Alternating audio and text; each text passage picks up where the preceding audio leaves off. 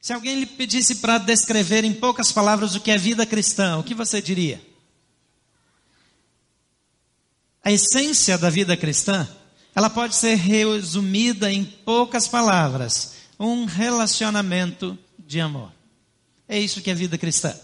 Vida cristã é um relacionamento de amor. Vida cristã é conhecer o amor de Deus, é, é, ter um relacionamento de amor com Deus, porque Deus quer ter um relacionamento de amor com você. A Bíblia diz que você foi criado para ser amado por Deus, Ele o criou para amá-lo, você é objeto do amor de Deus, Ele deseja relacionar-se com você. Isso significa que você foi criado com o propósito de ter um relacionamento e como resultado, o mais importante nessa vida é saber que Deus o ama. Deus ama você. Não importa a circunstância, não importa o que você tenha feito, não importa os seus méritos ou os seus deméritos, não importa absolutamente nada. Deus ama você e Ele quer que você saiba isso. E a Bíblia diz que Ele amou tanto o mundo, tanto a você, tanto os seres humanos, que Ele deu o seu único filho para que todo aquele que nele crer não morra, mas tenha vida eterna. A Bíblia diz que Deus está preocupado comigo, que Deus está preocupado com você, que Deus está interessado em fazer com que você saiba que Ele o ama. Mateus 22, 37 e 38 é, é, diz: ame o Senhor, o seu Deus, de todo o seu coração. De todo o seu coração. Absolutamente todas as emoções precisam estar voltadas para essa mesma verdade, para essa mesma realidade, que nós devemos amá-lo. Nada é mais importante. Jesus termina esse versículo que eu já li antes, dizendo: Este é o maior, é o primeiro e maior mandamento. Jesus está dizendo que tudo mais que foi ensinado. Ele diz: esqueça tudo. Se você não lembrar de mais nada que Moisés ensinou, lembre de uma coisa: ame a Deus sobre todas as coisas. Normalmente nós amamos a nós mesmos sobre todas as coisas.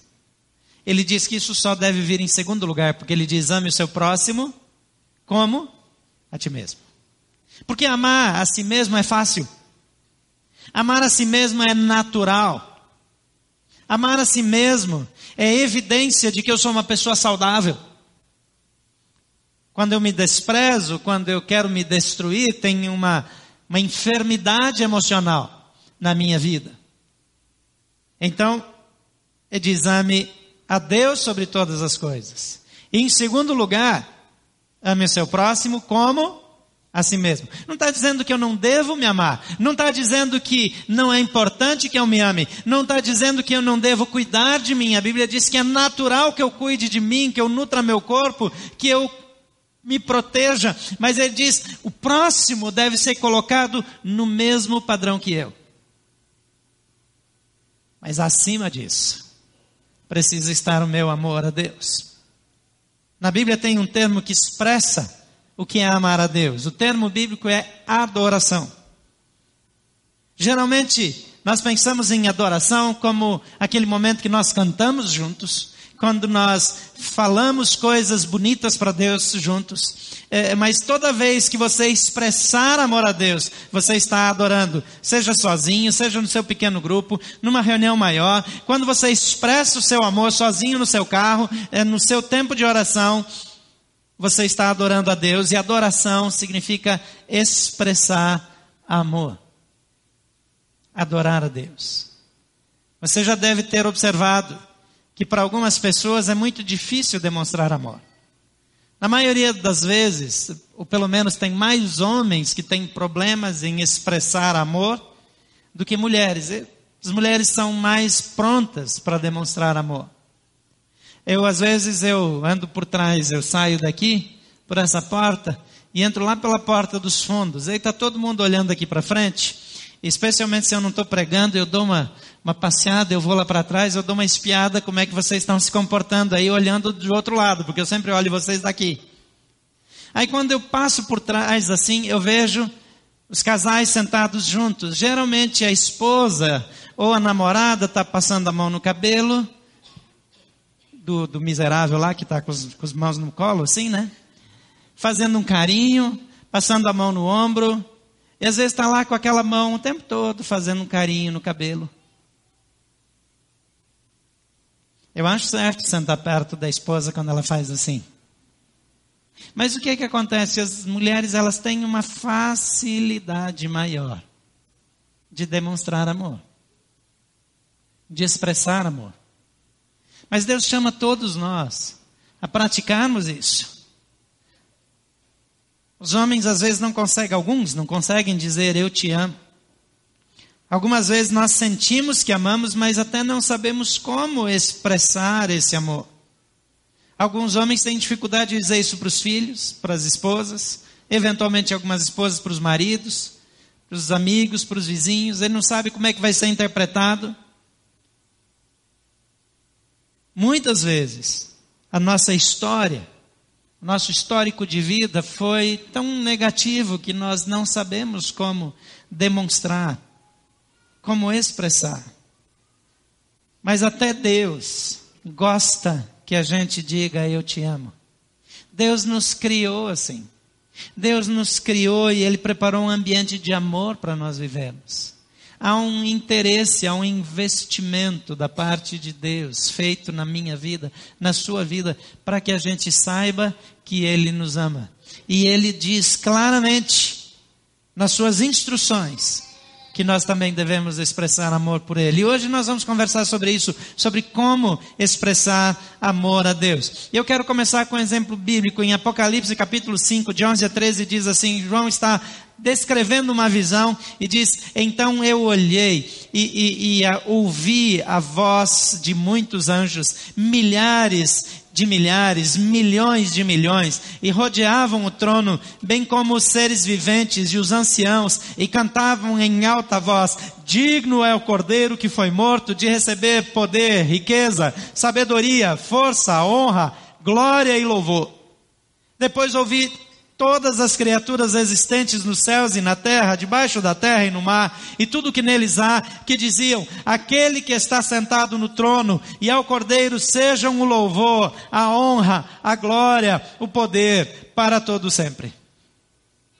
Você consegue imaginar uma cena dessas? A maioria de nós não. Milhões e milhões e milhões e milhões de pessoas e seres humanos, e criaturas, e, e, e tudo, tudo que respira, de repente pode falar.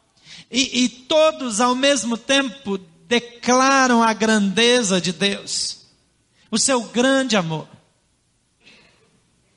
Quando nós cantamos juntos aqui na igreja, quando nós nos reunimos aqui, nós estamos fazendo algo em menor escala. Uma pequena maquete, um pequeno ensaio daquilo que um dia nós vamos fazer com uma multidão absurda. Uma vez eu fui para uma conferência e tinha mais de 40 mil pessoas naquela conferência, eu nunca tinha estado lá. E de repente eu estou num ambiente com outras 40 mil pessoas, 40 mil pessoas é muita gente, é, é um bocado de gente. E pessoas de vários lugares do mundo, e de repente todas aquelas 40 mil pessoas estavam adorando a Deus juntas. Eu nunca vou esquecer aquela primeira sensação que eu tive quando eu participei desse coro de 40 mil pessoas em uma só voz, declarando: Santo, Santo, Santo é o Senhor. Tem uma energia sobrenatural envolvida, tem algo espetacular, tem algo que não é descritível. Vai muito além das palavras que nós falamos, vai muito além daquilo que nós imaginamos. O poder manifestado num lugar desse é extraordinário. Mas não é só nesse momento que nós vamos adorar. Nós vamos ver seis maneiras que você pode dizer que ama ao Senhor. Talvez você pode aproveitar para aprender como dizer que ama as pessoas. Talvez você pode aprender a dizer que ama a sua esposa mais do que você diz. Eu sei que eu já contei tantas vezes essa história que eh, fica tão repetitivo, mas eu vou contar assim mesmo de novo. Eu conheci um conselheiro que atendeu um homem, e era um homem de origem alemã, daqueles antigos, do sul do Brasil. E depois de 40 anos a esposa decide pedir divórcio. Porque ela não aguenta mais o ambiente daquele casamento. E, e o conselheiro começa a instigá-la, ele consegue reunir os dois. E, e começa a perguntar para ela das dificuldades. E, e ela descreve uma porção de dificuldades e finalmente ela diz: Mas eu suportaria tudo isso se eu soubesse que Ele me ama. E ele trabalha um pouco mais, ela começa a dizer que em 40 anos ela nunca ouviu ele dizer que a ama. E ele vira para aquele senhor e diz: O que é que acontece? Você conseguiu ficar 40 anos sem dizer para sua esposa que você a ama? Ele disse: Há 40 anos atrás, no dia que eu me casei com ela, eu disse que a amava. E isso vale até o dia que eu o revogue.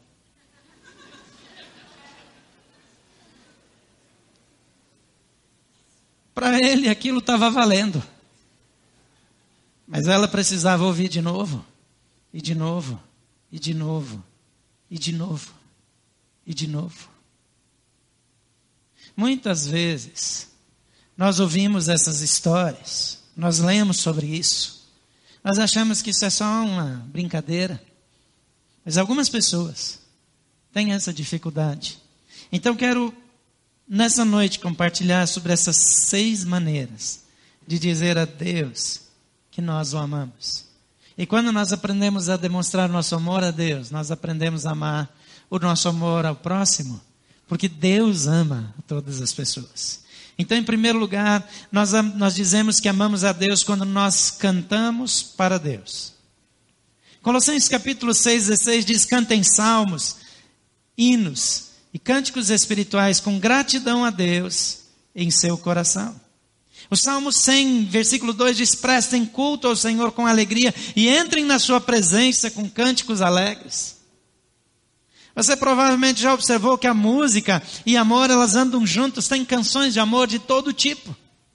E nos últimos anos tem mais canções cristãs falando de amor a Deus e a Jesus do que qualquer outro tema.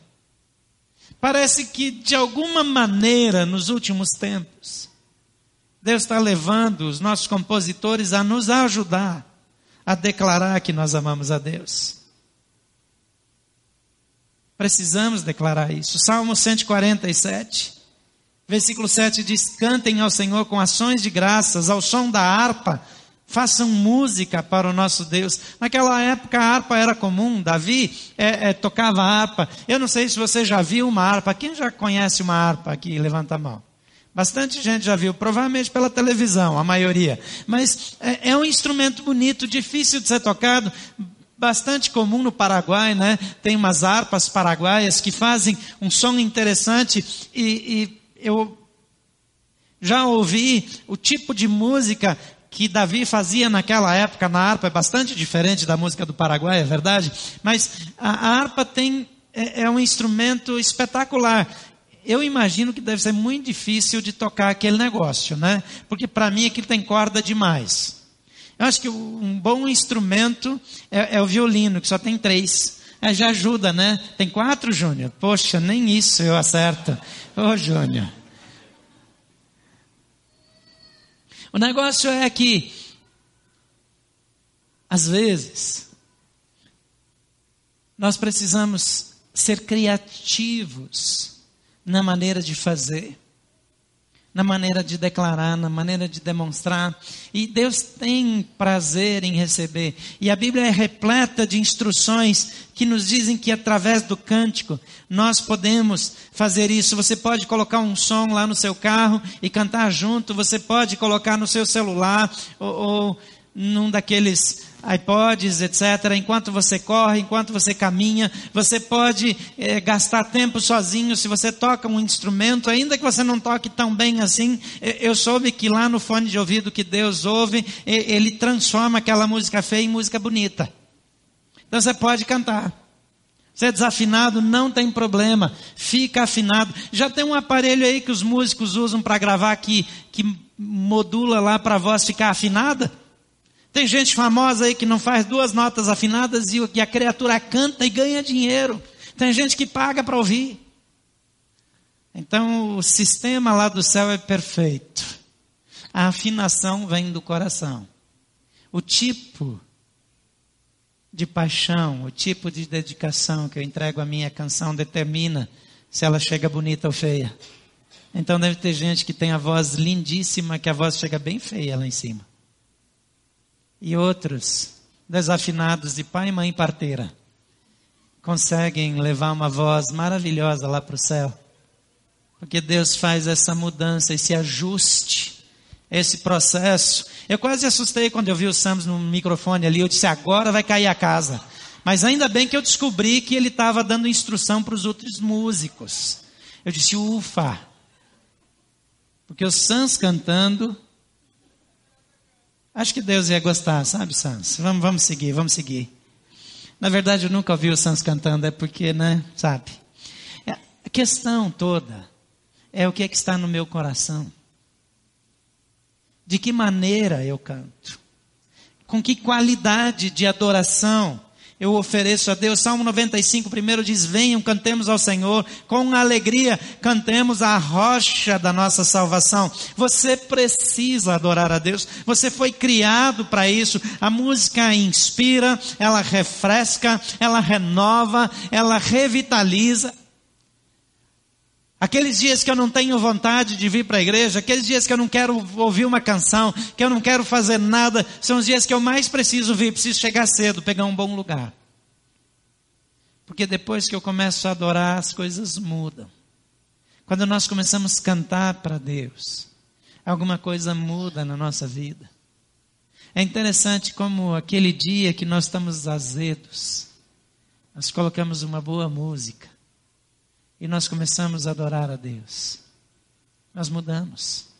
Você pode escolher se você vai ficar perturbando a sua família, os seus funcionários, se você vai ficar o dia inteiro é, é, chateando as pessoas, ou se você coloca uma canção e daqui a pouco você está cantando, adorando a Deus afinado ou desafinado. Eu nunca esqueço uma pessoa que ela cantava, bem, ela sentava na fileira de cadeiras atrás de mim, em outro lugar, não era aqui, faz muitos anos já. Não é que aqui não tem dessas pessoas, tem também, mas é, é, é aquela mulher, ela cantava tão desafinado que eu me desconcentrava. E cantava não só desafinado, mas ela cantava alto demais.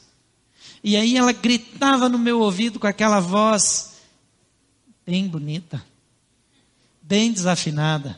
E eu chegava a esquecer da música. E eu ficava irritado que ela estava atrás de mim. E eu ficava pensando: se ela canta para dormir, eu tenho certeza que o filho dela finge que está dormindo para não ouvir mais. Mas um dia eu estava orando, e o Espírito Santo mostrou no meu coração que Deus gostava mais da adoração dela do que da minha. Eu falei, mas a minha está feia com força. Mas sabe, a minha postura, a minha atitude muda o meu coração. Eu conheço pouca coisa que tenha poder parecido com a música. Porque a música, infelizmente, é usada para tantas outras coisas. Então, cante para Deus. Use a música para adorar a Deus. Onde quer que você esteja, por onde quer que você andar, adore a Deus. Em segundo lugar, nós declaramos que amamos a Deus, nós mostramos que amamos a Deus quando nós falamos com Deus. Teve uma pesquisa que eu ouvi, eu não sei os detalhes, porque eu peguei só um pedaço de uma matéria sobre filhos. Então eu nem sei se esse, se esse é um número confiável, mas eles falaram que 85% das crianças acreditam que o celular é mais importante para os pais do que elas. Eu não sei se isso não é demais. Então, estou só falando que eu ouvi isso, uma rádio aí que eu ouço de vez em quando, de notícias, num programa que fala sobre filhos. Eu fiquei imaginando ainda que fosse 50% ou 40%. que, que leva uma criança a achar que ela é menos importante que o celular? Quando cada vez que ela vai falar, o pai não ouve, a mãe não ouve, porque está conectado, está tá, é, conversando com alguém, manda ficar quieto, para, não responde. Quando eu converso com alguém, quando eu tiro as distrações e me concentro só naquela pessoa, eu demonstro que ela é importante para mim. Eu não fico implicando quando vocês estão com o celular ligado aqui na celebração. Eu sei que tem gente que está vendo o resultado do jogo do Flamengo. Deixa eu adiantar para você, ele perdeu. Perdeu. Jogou como quase sempre. Perdeu de novo. 2 a 0. E para um timinho fraco com força que é o Grêmio de Porto Alegre. Perdeu feio, é isso. Mas às vezes você está usando o celular também para twittar uma frase da mensagem que mexeu com você. Eventualmente você está postando alguma coisa, você está fazendo um bom uso. Então eu não fico preocupado se alguém está com o celular ligado, não fico achando que essa é uma, uma coisa errada. Agora, deixa eu dizer uma coisa para você. Quando você está conversando com alguém, é tão importante que você tire as coisas que te distraem. E você concentre naquela pessoa, ela vai sentir que ela é importante. Então, quando eu falo com Deus, eu demonstro que eu amo a Deus. Quando eu me dirijo a Deus, eu demonstro que eu amo a Deus. O Salmo 116, 1 e 2 diz: Eu amo o Senhor porque Ele me ouviu quando lhe fiz a minha súplica. Ele inclinou seus ouvidos para mim. Eu o invocarei por toda a minha vida. Eu vou continuar falando com Ele por toda a minha vida. Eu nunca vou parar de ouvi-lo e de falar com Ele. Agora, tem pessoas que quando vão orar, elas falam, falam, falam, falam, falam, falam, falam, falam, falam. Quando elas terminam tudo que elas têm para falar, elas dizem em nome de Jesus, amém, e dão as costas para Deus. Ele respira para falar, você já foi embora. Tem pessoas que não se importam se a outra pessoa quer falar, elas querem falar. Tem um casal de tios, agora meu tio está velhinho, já doente. Mas quando os meus tios começavam a conversar, desde criança, era muito engraçado. Porque quando eu era pequeno, eles dois começavam a falar, estávamos todos à mesa com outros parentes juntos. E daí cada um deles começava a falar, e um começava a erguer a voz mais do que o outro. E finalmente um virava para o outro e dizia: Deixa eu falar. O tempo foi passando, meu tio foi ficando surdo. Dizem que todo alemão fica surdo depois de velho, né? E ele foi ficando surdo. E finalmente ele falava ao mesmo tempo da minha tia, minha tia ao mesmo tempo que eles. Então, quando estão só os dois conversando, cada um está falando um assunto diferente. Não importa se tem alguém ouvindo, o importante é que cada um está falando. E os dois são felizes. Agora Deus quer falar com você. Quando eu falo com Deus, quando eu converso com Deus, eu preciso falar, eu preciso ouvir. A Bíblia me manda apresentar as minhas dificuldades, dúvidas, ansiedades diante de Deus, mas a oração tem a parte de falar e tem a parte de ouvir. Nos dias em que você tem uma conversa profunda, significativa com Deus, seu relacionamento com Ele cresce. Nos dias em que você conversa pouco ou não fala com ele, o seu relacionamento se enfraquece. É simples assim. A Bíblia diz: orai sem cessar. Orem em todo o tempo. Não parem de orar. Não parem de falar com Deus. Eu às vezes fico imaginando uma cena do Pai, o Filho e o Espírito Santo juntos lá terminando a picanha do almoço e dizendo: Lá vem o Gilberto falar com a gente. E aí o pai cutuca o filho, quer ver que ele vai fazer uma lista de pedidos, depois vai embora, não vai nem parar para ouvir a gente? Aí quando eu digo em nome de Jesus, amém, ele vira para o filho e fala assim: Não falei, filho, olha aí. Isso não é conversa. Isso não é um relacionamento. Às vezes a gente acha que Deus é uma pessoa só para a gente pedir, pedir, pedir, pedir, pedir. Eu quero, quero, quero, quero. Às vezes a gente vai no supermercado e a gente vê um filho com uma mãe pedindo, pedindo, pedindo, pedindo. E às vezes a mãe dizendo, ó, oh, isso não, aquilo não, e ele começa a gritar. Ultimamente as cenas como essas são menos comuns, mas não é porque os filhos não gritam mais, é porque os pais já sabem quem manda. Então ele já obedece logo, o filho pega e ele já dá. As coisas estão mudando. A comunicação é tão importante entre nós. Mas Deus quer de nós não só filhos que peçam coisas, mas filhos que conversem com Ele. Conversar com Deus precisa acontecer todos os dias. Todos os dias. Eu estava é, outro dia num desses, uma dessas farmácias é, americanas que tem aquela quantidade absurda de vitaminas. Tem gente que, que chega a entrar em convulsão quando pensa numa prateleira de vitaminas, quer comprar todas. Eu nunca tomei essas coisas, eu nem, nem sei se isso serve para alguma coisa, a não ser para alimentar o nosso psicológico, mas eu sei que eu estava lá eventualmente com uma médica e ela virou e disse, ah, isso aqui você precisa levar e tomar. Eu falei, mas eu não preciso levar, eu não tomo isso. Ela disse, não, vai tomar um comprimido desse por dia. Não adianta tomar uma vez por semana. Uma vez a cada 30 dias, tem que ser uma vez cada dia. Doses diárias. Eu não sei que diferença faz, porque eu não vejo, né? Tô, mas estou obedecendo, estou tomando lá um comprimido desse tamanho assim, né? Que, que tinha que partir em cinco para conseguir engolir. Mas conversar com Deus é uma coisa que precisa acontecer constantemente. Precisa alimentar isso diariamente. Se possível, não só uma vez por dia, várias vezes por dia.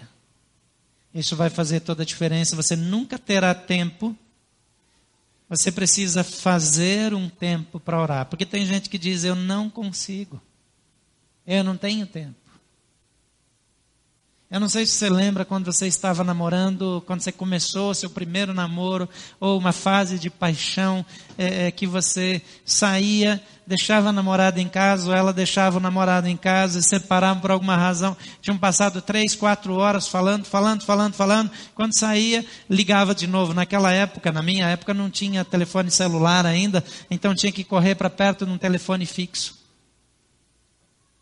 E depois, quando as minhas filhas começaram, também ainda, é, lá no começo, o celular não era assim comum.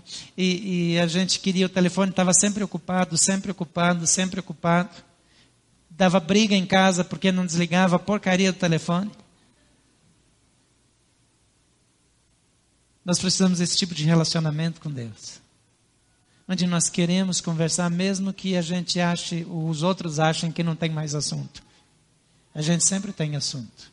A gente tem mais coisas para dizer. A gente quer ouvir mais coisas. Faz toda a diferença. Então faça tempo para orar. Em terceiro lugar, nós declaramos, nós é, é, dizemos que amamos a Deus quando nós ouvimos a Deus. Eu falei um pouco disso já quando nós falamos com Deus, mas nós precisamos ouvir também. Isaías 43, 18 diz: Esqueçam o que se foi, vão, não vivam no passado. Vejam, estou fazendo uma coisa nova, ela já está surgindo, vocês não a reconhecem. Até no deserto vou abrir um caminho e riachos no ermo. Deus está falando para o seu povo. O problema é que quando nós somos tão egoístas, tão centrados na nossa dor, tão preocupados com as nossas dificuldades, nós queremos conduzir Deus. Nós queremos dizer para Ele o que Ele tem que fazer, e nós nos importamos com aquilo que Ele vai fazer, mas nós não ouvimos o que Ele tem para nos dizer. Quando nós ouvimos alguém, nós estamos dizendo: Eu valorizo o que você tem a dizer, eu valorizo a sua opinião, você é importante para mim. Ouvir é a parte mais incompreendida e abandonada da oração. Muitos acham que orar é falar com Deus e ir embora, como eu falei. Mas você precisa aquietar-se e ouvir a voz de Deus. Quando foi a última vez que você ouviu a voz de Deus? Às vezes a nossa oração é mais ou menos assim: Oi Deus, sou eu, estou aqui de volta. Eu preciso de dez coisas do Senhor. Está aqui a lista. Obrigado, até mais tarde. Tá uma boa oração, né? Estou mandando um e-mail aí. São dez coisas que eu preciso. Senhor, por favor, apresente. Valeu aí.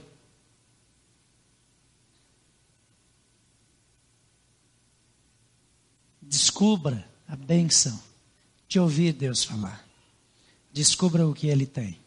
Descubra as coisas que Ele pode falar para você. Eu quero apresentar aqui algumas maneiras que Deus fala. Em primeiro lugar, Deus fala através da Bíblia, a Sua palavra. Então, leia a Bíblia.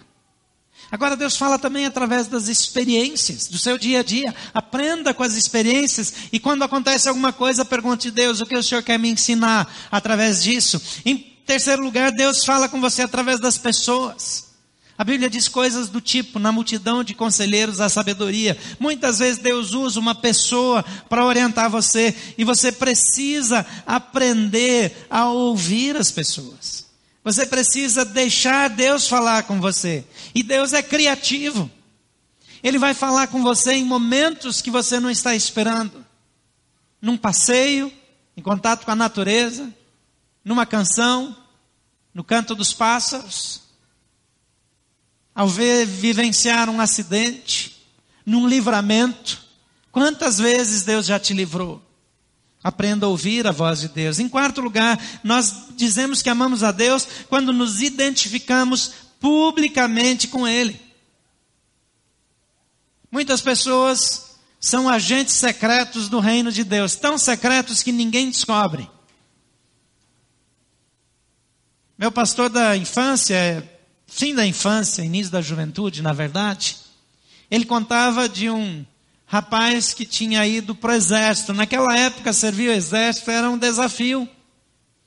Então, aquele pastor, quando o rapaz foi para o exército e ele voltou a primeira vez, é, é, depois de um tempo lá servindo, ele perguntou como é que estão as coisas lá, como é que você está indo como cristão lá no, no exército. Ele disse, passou até agora está tudo bem, até agora ninguém descobriu que eu sou cristão. Quando nós nos identificamos publicamente, quando nós escolhemos dizer para todas as pessoas,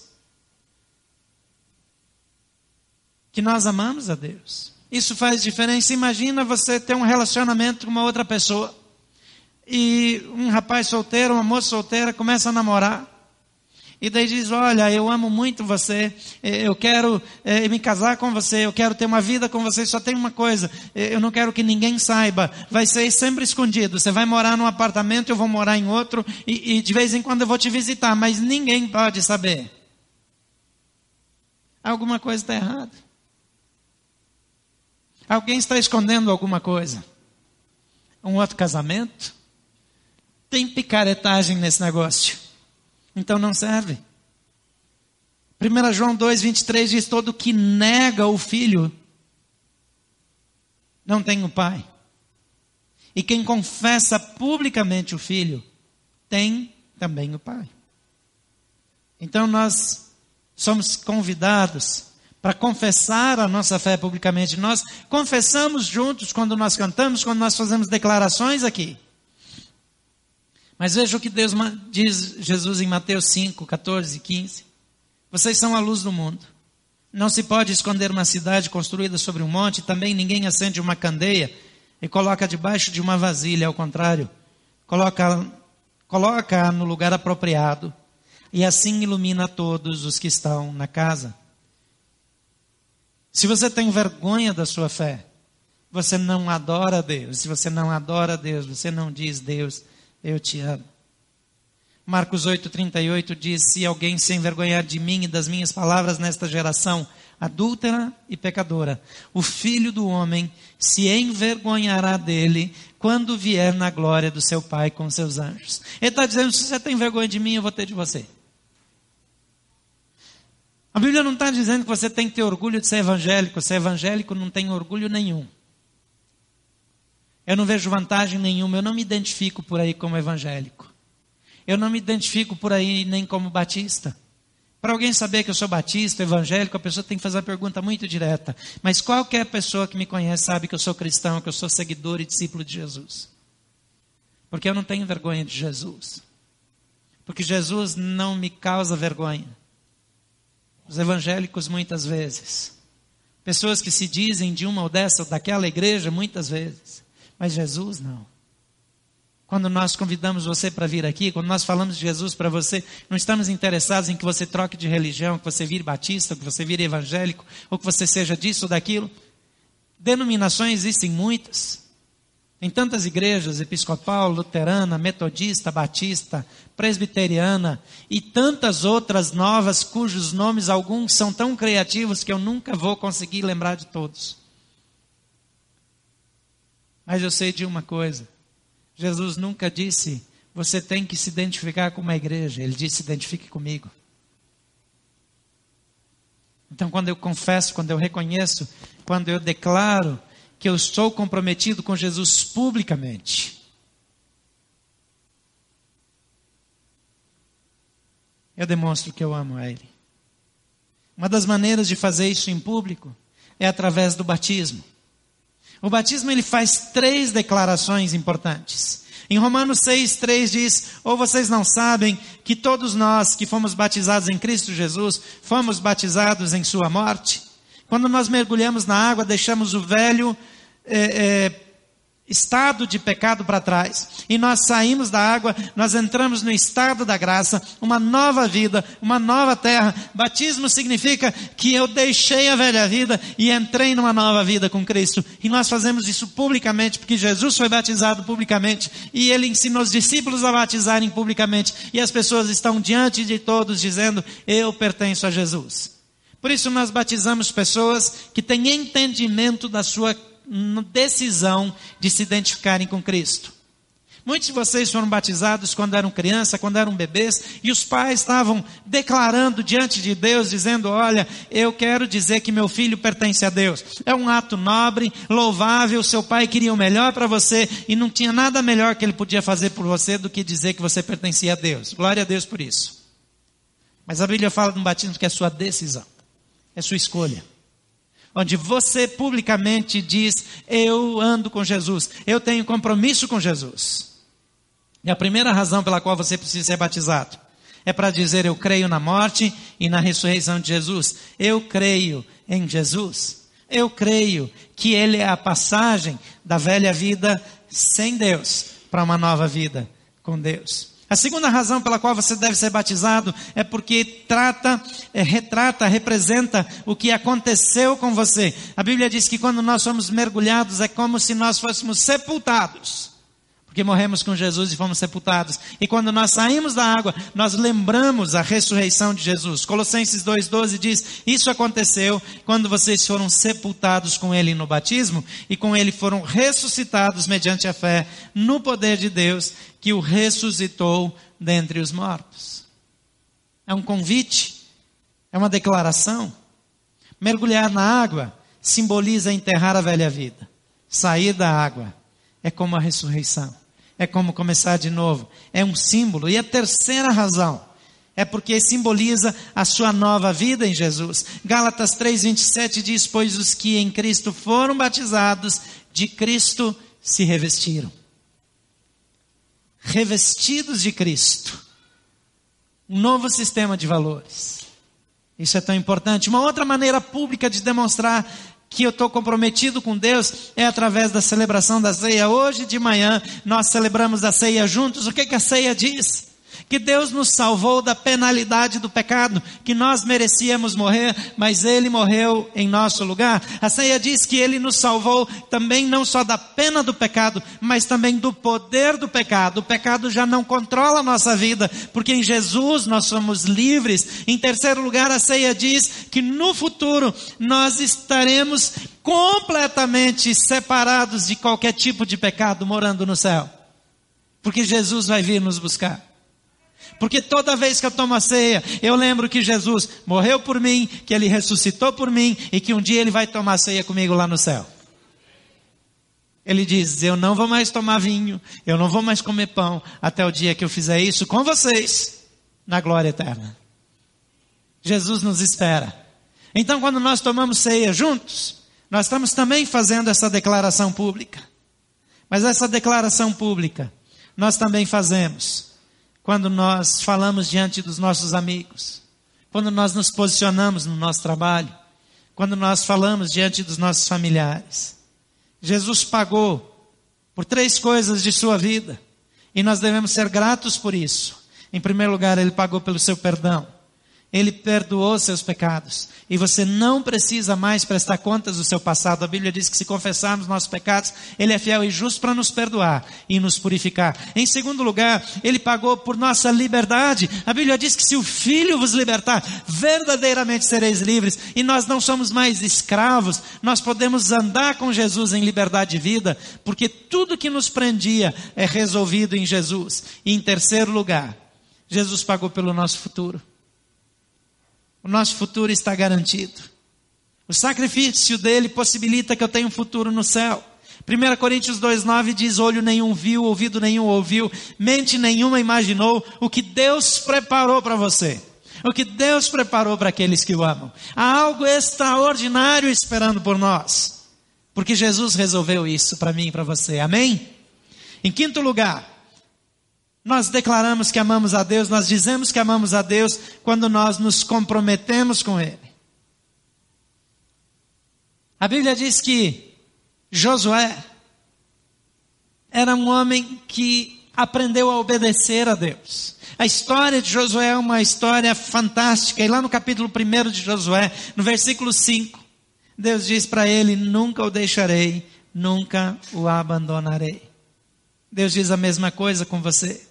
E Deus quer que nós digamos isso para Deus. Josué chega diante das pessoas e fala assim: Eu não sei quem vocês vão servir, mas vocês devem escolher se vocês vão servir a Deus ou vão seguir aos deuses que os seus antepassados serviram. Mas tem uma coisa, eu quero que vocês saibam: eu e a minha casa serviremos ao Senhor. Eu estou comprometido com Deus. A Bíblia diz que Moisés montava uma tenda que chamava a tenda do encontro fora do arraial. E diz que quem queria consultar a Deus ia para lá e consultava a Deus e Moisés ia para lá todo dia, mas termina, tem quase uma nota de rodapé que diz assim: Mas Josué nunca saía da tenda. Josué ele tinha desejo de estar perto de Deus, ele gostava, ele tinha um compromisso com Deus acima da média. E por isso ele se tornou quem ele se tornou. Amor é isso, amor é compromisso. Em 2 Coríntios 16, 9 diz: Pois os olhos do Senhor estão atentos sobre toda a terra, para fortalecer aqueles que lhe dedicam totalmente o coração. O Senhor procura essas pessoas. E em sexto lugar, nós dizemos que amamos a Deus quando nós contribuímos para Ele. Em 1 Crônicas 29, 5 diz, perdão, 1 Coríntios 29, 5 diz: Agora, quem está hoje disposto a ofertar dádivas ao Senhor? Desde a antiguidade, a fé incluiu doações comunitárias. Lá no Velho Testamento, os antigos é, é, já faziam isso. Eu falei Coríntios de novo errado, é porque eu estou com abreviação ali e eu viajei aqui. Mas esse texto é de, de 1 Crônicas. O povo de Israel ele adorava e ele ofertava. E esse era um exercício.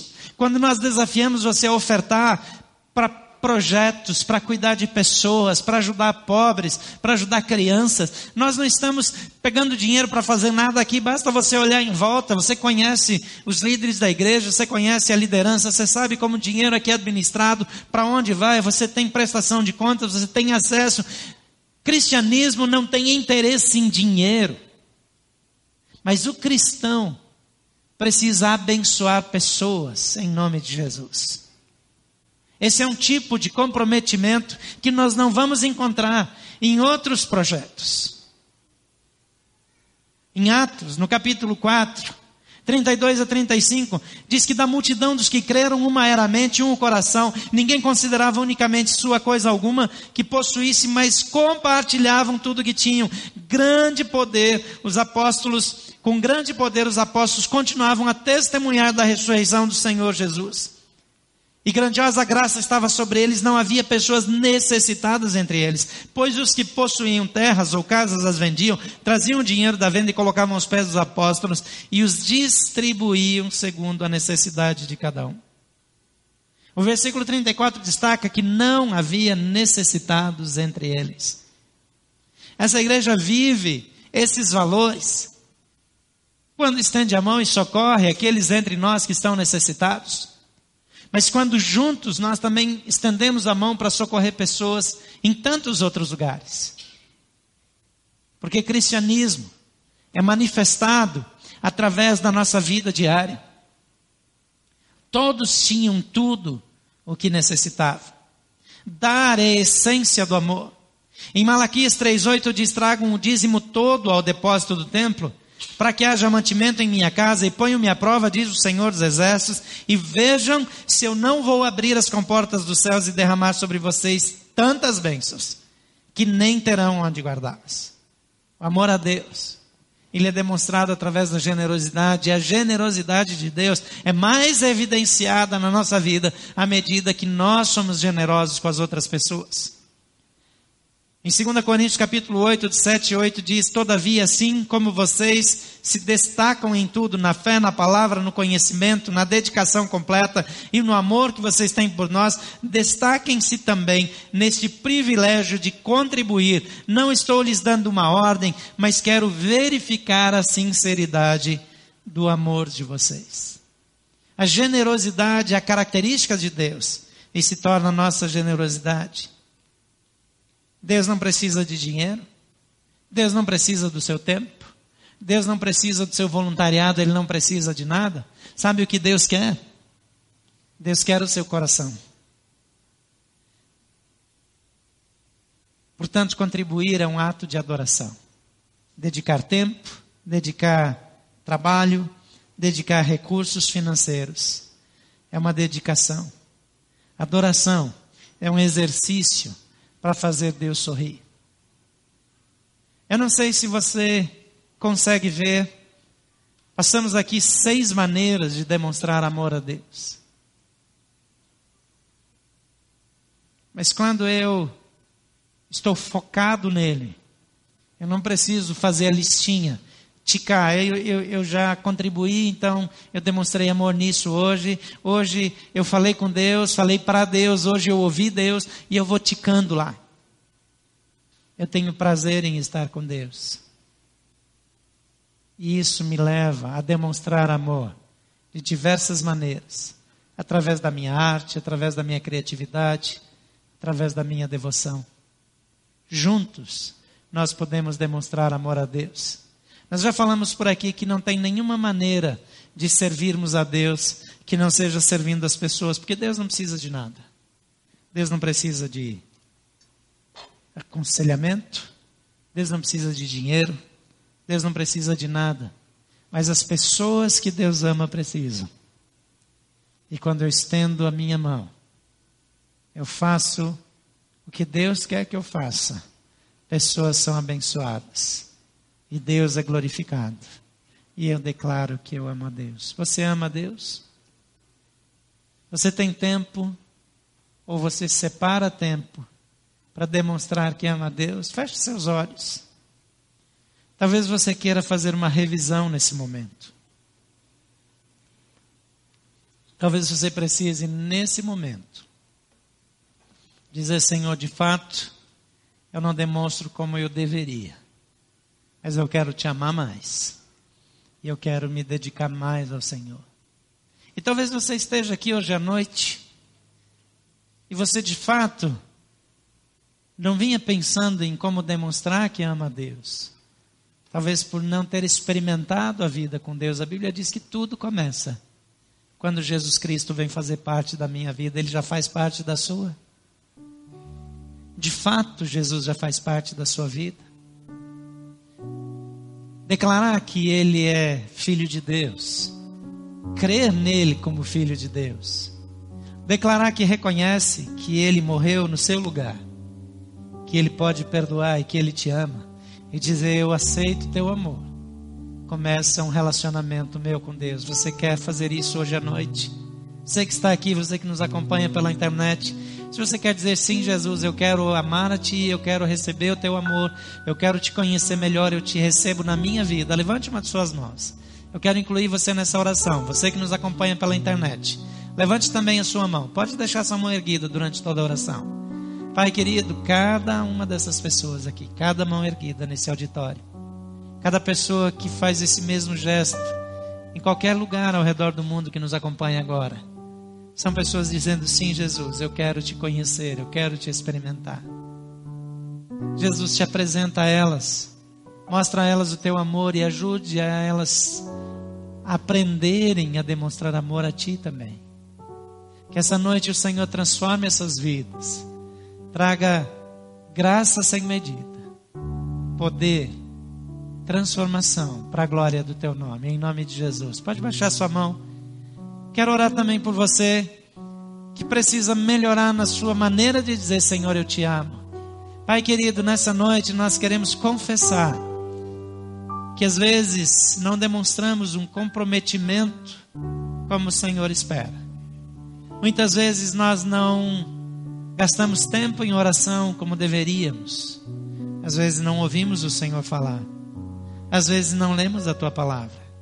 Algumas vezes nós nos preocupamos tanto conosco que esquecemos de demonstrar o quanto te amamos.